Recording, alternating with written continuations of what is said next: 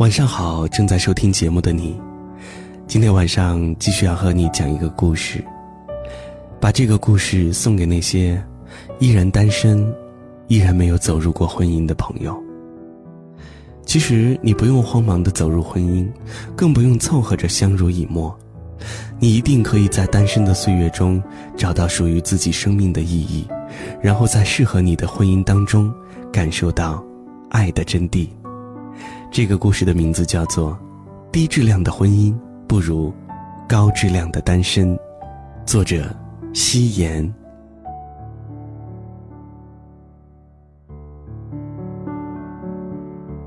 我一直坚定的认为，人应该是因为爱情而结婚的，而婚姻最好的模样也应该是这样：你爱一个人。想和他长长久久的生活在一起，愿意和他一起承担风风雨雨，想要和他面对柴米油盐。于是，你们依靠自己的力量建造了一个家，有了爱情的结晶，一生一世，白首不相离。可是，不知道从什么时候起，我发现婚姻这个东西，已然没有那么纯粹了。太多人把婚姻当成了一个到一定年龄就必须要完成的任务，因为不结婚，好像成为了一种难以启齿的行为。父母会因为自己的孩子那么大年龄还没结婚而抬不起头，而我们自己也会被来自于方方面面的压力弄得喘不过气。于是，很多人就此妥协。不再去痴痴等待爱情的到来，而是接受相亲，和一个差不多的人结婚。这样的感情，不好不坏，不温不火，谈不上爱，也说不上不爱。可也就是这样的感情，可能会让我们日后的婚姻生活出现很多的问题。两个来自不同家庭的人，突然要生活在一起。所有的细节问题都需要磨合，大到房子装修的风格，小到床单是什么颜色，都会产生矛盾和争执。而这个时候就需要爱来从中调和。如果你们是闪婚，根本就没什么感情基础，那就一定会爆发出更大的矛盾。于是，你后悔了当初的选择，觉得。不应该那么草率的结束单身，走入婚姻。可就算是这样，你也下不了决心走出离婚这一步，因为你害怕世俗大众的目光和父母的唠叨，你害怕面对那些嘲笑的声音和家人的失望。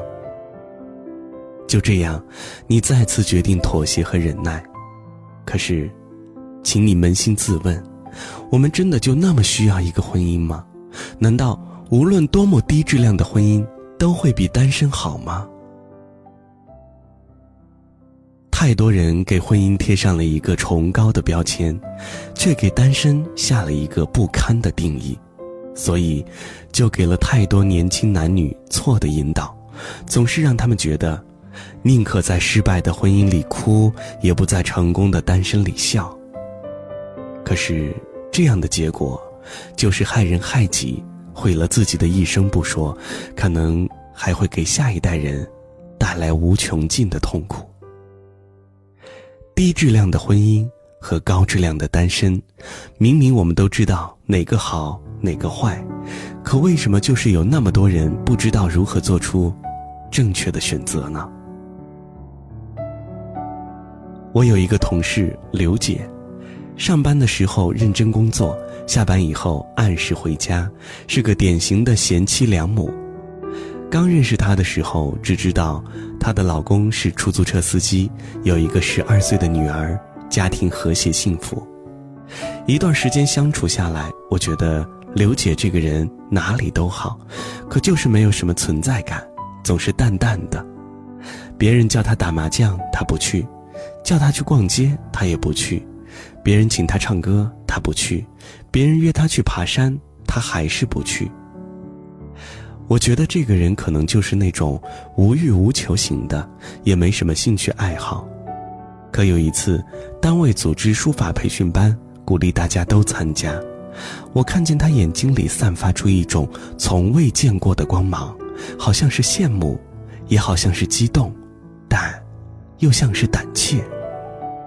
于是我就问他：“刘姐，你也喜欢书法呀？”他淡淡的笑了一下：“呃，没有，我就随便看看。”我又说：“喜欢就去学呗，这么好的机会。”他摇摇头，没有再说话。后来有一天早上上班，我看见他的眼睛有点肿，好像是哭过的样子，也没敢问到底怎么了。他突然问我：“小王，你知道我为什么不去报名吗？”啊！我被他问的有点愣神，想了一下才明白，他是在说前段时间的书法培训班。于是就摇摇头说：“不知道啊，你不是不太喜欢吗？”他笑得有点凄凉。我怎么会不喜欢呢？我很喜欢，从小就喜欢，没结婚的时候也一直写。可后来，说着，他的眼泪就流了下来。我一下慌了神，赶紧站起来，手足无措地递给他了一张纸巾。原来他大学毕业之后就来到了这个单位工作，本来圈子就不大，他的性格又比较内向，所以到了二十七岁还没有结婚。那个时候，他这个年龄还没结婚，在别人看来就是一件很奇怪的事情，所以他的父母就匆匆忙忙着手为他物色人选，安排相亲，一切就那样顺理成章的发生了。她都还没来得及了解这个男人的脾气秉性，就已经披上嫁衣，嫁给了他。第二年，他们的女儿就出生了。年复一年，日复一日，在长期相处的日子中，她才发现，这个男人的小毛病太多了。他喜欢喝酒，喝醉了经常骂人，甚至动手。他还喜欢撒谎，也没有上进心。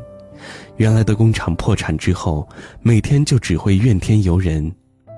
刘姐想了好多办法，给他弄了一辆出租车，也不好好运营，三天打鱼两天晒网。这样一个男人，还是一个典型的大男子主义者，不允许刘姐对他有多么忤逆，就连刘姐最喜欢的书法，也被他讨厌和嫌弃。几年前的一个晚上，刘姐在屋子里写书法。她喝了酒从外面回来，一进屋看见刘姐在写字，就开始发脾气了。啊，你还有闲工夫弄这些玩意儿？你挺悠闲啊！我下岗了，你心情还挺好是吧？凭什么你们这种单位就不倒闭？凭什么你这种人就拿着高工资还那么轻松？你还想有爱好？去死吧！就这样。他骂骂咧咧的把刘姐所有的写字工具都从窗户里扔了下去。刘姐没有哭，但却从那天开始，再也没有碰过毛笔。就算偶尔心里闪过这个念头，也只能是自嘲的摇摇头。我听完之后特别惊讶，这样的混蛋男人，这样的婚姻，刘姐还坚持了十几年。我问她：“那你为什么不离婚呢？”刘姐抬头看看我。离婚，离婚了，我的女儿怎么办？别人会怎么看我啊？而且我这样的年纪，带着孩子，还能再找吗？就算找了，也不一定会比这个好。算了，就这么凑合着过吧。我被他说的哑口无言。就算是让他尊严全无，他也不愿意放弃这段婚姻；就算是让他遍体鳞伤，他也没有勇气回到单身的生活。我不知道他是懦弱还是勇敢，我也不知道他想一想接下来的几十年会不会觉得害怕。可是我觉得，这样的婚姻，真的不如单身一人。最起码单身的我可以爱我所爱，恨我所恨。最起码，单身的我可以拥有作为一个人基本的自由和尊严。找一个爱的人结婚，就是为了可以有一个地方为自己遮风避雨，可你现在所承受的所有风雨，都是这个人给你带来的。你觉得这样的婚姻，真的还有留恋的必要吗？你说，你为了孩子不能离婚，可你知道吗？从小生活在没有爱的家庭里，孩子会更加没有安全感，更加恐惧婚姻，这会给他的一生带来莫大的伤害。低质量的婚姻还不如高质量的单身，与其在这段不适合你的婚姻里沉沦，还不如果断转身，在单身的岁月里，好好的走下去。这样，不论是对你还是对孩子，可能都会是最好的结果。我还有个朋友，恋爱一年，结婚三年，孩子一岁半，终于通过法院诉讼。结束了这段婚姻。其实，他们从恋爱开始，不和谐、不稳定的种子就已经生出了萌芽。这个男人是个既大男子主义又自私自利的人。朋友们一起出去，他从来都是第一个坐在桌子前的人。上了菜，永远都是拿起筷子就吃；没有水了，只会指挥他的老婆去倒。到付钱的时候，开始玩手机。还不许我朋友掏钱包。这个男人除了这些毛病之外，还对我朋友极其苛刻，不许他单独和朋友出去，不许他常和朋友出去，不许参加单位同事的聚会，不许陪客户出去应酬，不许买贵的衣服，不许给亲人买礼物。这许许多多的不许，让我听得气都喘不过来。但，这还不是最可怕的。这个男人收走了我朋友的银行卡，说是因为他花钱太厉害，存不住钱，所以帮他管着，而且还强迫他停掉了信用卡，说要买什么东西就给他说，他来帮他买。我听完之后毛骨悚然，鸡皮疙瘩起了一身。这也太可怕了，不是吗？还没结婚就这样束缚和限制对方，那结婚以后，要到怎样的境地呢？可是，就算是这样，我这个朋友依然在妥协，就是因为，他今年已经二十九岁了，就是因为父母一直在说你要赶紧结婚，要不孩子都生不出来了，就是因为身边的朋友亲人都在说，不错了，别挑了，你的年龄耗不起了，你再找一个还不如这个呢。就是这些可笑的论调，让一个姑娘。在明知道前方是火坑的前提下，还是义无反顾地跳了下去。我们的社会，对于单身的人，实在是少了一些善意。其实，不管到了什么年龄，不结婚，又能怎样呢？我单身，但是我过得很快乐；我单身，但是我过得很充实；我单身，但我一直在努力提升自己。我单身，但我依然在期待着爱情，这样，真的不可以吗？朋友结婚后的日子，就如我们之前想到的，不幸福，不快乐，没自由，压力大。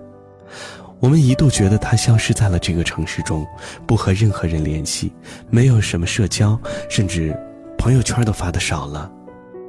当我们再次有他的消息的时候，他说自己要离婚了，带着一个一岁半的孩子，搬出了那个不幸福的围城。这一次，依然有很多的阻力，依然有太多不相干的人来给他说：“你可不能离婚呐！你离婚了，孩子怎么办？你这个年龄再带个孩子，该要怎么找啊？”可是吃过亏的他却很坚定，不合适就是不合适。不管曾经付出了什么，为了之前已经失去的，再搭上之后的一生，那一定是最傻的。姑娘彻底明白了，低质量的婚姻还不如高质量的单身。与其和这个男人在这场婚姻当中相互折磨，让孩子从小就生活在这样一个父母不相爱的环境中，还不如及时抽身。不管什么时候醒悟，都不会晚。因为，早一分钟离开错的人，就有可能早一分钟遇见对的人。姑娘说：“就算这辈子就再不能遇到爱情，那也要好好的自己活着，因为现在的自己才算是可以真正自由的呼吸，而不是每天都那样小心翼翼。”我看到现在的他努力工作，学习外语。他说要塑造一个完美的自己，为自己、为孩子打造更优质的生活。其实，优质的生活不只是经济上的富足，而是行为上的自由、精神上的满足、情绪上的愉悦、心灵上的放松。北京遇上西雅图里，汤唯饰演的文佳佳，也是在最后一刻才明白，和老刘的婚姻。并不是自己想要的，不管老刘能让他住上多么大的房子，给他多少钱，买多少个名牌包，他的内心都是空的，没有一点幸福感。于是，他毅然离开，离开这段没有爱情的婚姻，他开始做起了营养师，靠着自己的能力给儿子好好的生活。这时候的他才觉得踏实和快乐，这样的他。配得上更好的爱，于是他和爱人 Frank 重逢，找到了属于他们的爱情。就是这样，放掉错的，才能和对的相逢。在高质量的单身当中，努力活出自己想要的样子，才能遇见高质量的婚姻。对于婚姻，我更希望你是一个理想主义者，永远保持着近乎偏执的执着。坚持相信，在生命中一定会有一个对的人正在走向你。因为如果你只是一味的追求着踏上大众的步伐，在一个所谓对的年龄进入到一段差不多合适的婚姻，那就是对你自己最大的不负责。而对于那些既成事实的错误婚姻，我也希望你能够是一个果断的人，不要为了任何人而隐忍。这毕竟是你自己的人生，没有谁能真的对你负责。婚姻这件事情，需要积累，也需要机遇。机遇交给上天，而积累就要靠你自己了。单身永远是你最好的增值期。当你觉得自己还配不上理想中的婚姻的时候，不如就静下心来提升自己吧。千万不要因为任何原因急着走进一段婚姻，也不要因为走进了一段婚姻就给自己的一生判了无期徒刑。毕竟，低质量的婚姻永远也比不上高质量的单身。你不用慌忙的走入婚姻，更不用凑合着相濡以沫。你一定可以在单身的岁月中找到属于自己生命的意义，然后，在合适你的婚姻中，感受到。爱的真谛。每次你任性时说的一些话，你知道那有多伤人吗？但我顶多只记个三分钟吧，最后依然体贴的送你回家。只想，如果我不是一直让，你也许会懂得学着体谅。但是我完全无法硬着心肠，做的让你有一点难过失望。总觉得有疼你的责任，要你是最快乐、最单纯的人，因为你让我的心变得丰盛。原来不奢望的变成可能，总觉得有疼你的责任，让你做最轻松、最自然的人。我想不遮掩也是一种信任，爱的了解、包容。才算爱的完整。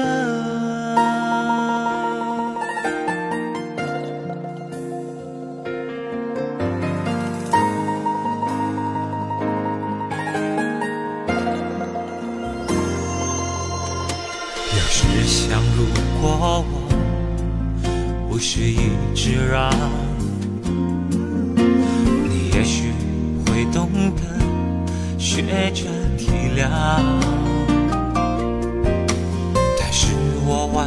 全无法硬着心肠，做的让你有一点难过失望。总觉得有疼你的责任。要你是最快乐、最单纯的人，因为你让我的心变得丰盛。原来不奢望的变成可能，总觉得有疼你的责任，让你做最轻松、最自然的人。我想不遮掩也是一种信任，爱的了解、包容，才算爱的完整。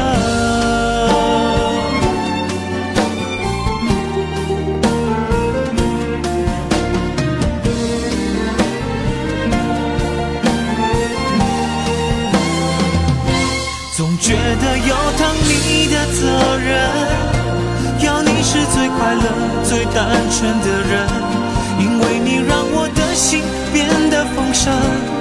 原来不奢望的变成可能，总觉得有疼你的责任，让你做最轻松、最自然的人。我想不遮掩也是一种信任，爱的了解、包容。才算爱的完整。